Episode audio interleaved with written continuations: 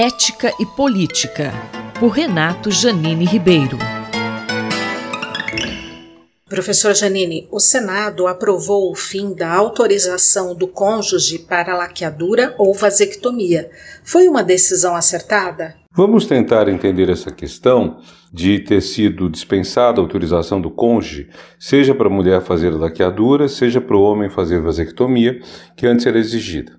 Bom, não vou discutir nem o mérito da decisão. Sei que a maior parte das pessoas já está celebrando como um gesto de autonomia, sobretudo da esposa em relação ao marido, porque aparentemente, é o que eu supus, as matérias que eu li não disseram isso, aparentemente quem teria prejudicado maior a sua liberdade seria a mulher e não o homem, embora a decisão do Supremo valha para ambos. O que, que ela representa em termos simbólicos, em termos culturais, em termos de costumes? Representa uma mudança muito grande no que existia antes. Até um tempo atrás, esperava-se de um casamento que ele gerasse filhos. Então, qualquer medida que inibisse, cortasse, proibisse a geração de filhos era mal vista. Isso se pode notar por um dado que talvez a maior parte do ignore, mas até a década de 60, 70, não apenas havia poucos anticoncepcionais, como também em muitos países era proibida a venda deles ou o acesso a eles por parte de pessoas não casadas, ou no caso de casados, às vezes se requeria o assentimento do cônjuge. Ou seja, supunha-se que o normal era ter filhos. O normal da relação sexual era ela gerar filhos, ela estava a serviço da procriação, da reprodução.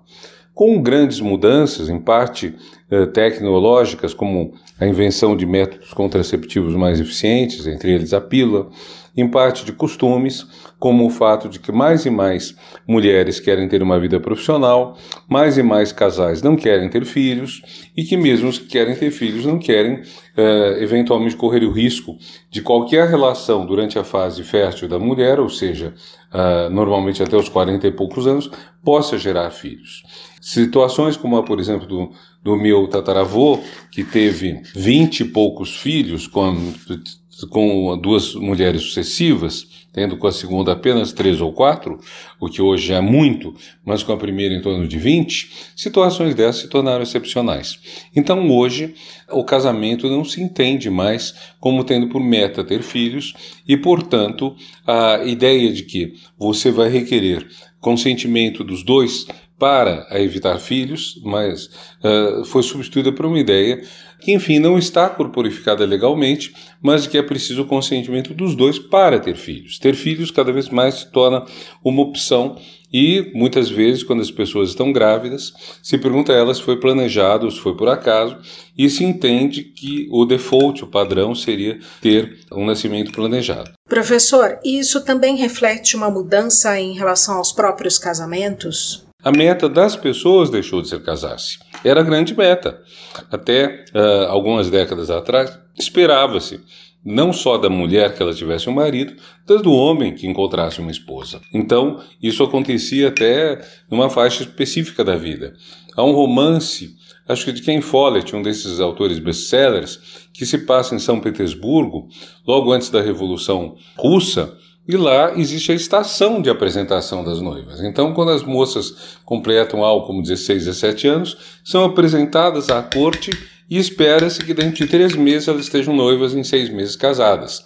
Quer dizer, é aquela chance. Quem não, não conseguir daquela vez, uh, enfim, pode tentar uma segunda vez, mas enfim, se a mulher não ter, tiver muitos atrativos, porque o objeto de, de desejo seria a mulher, não, o, e o sujeito de decisão seria o homem, ela pode ficar para titia. Então tudo isso mudou muito.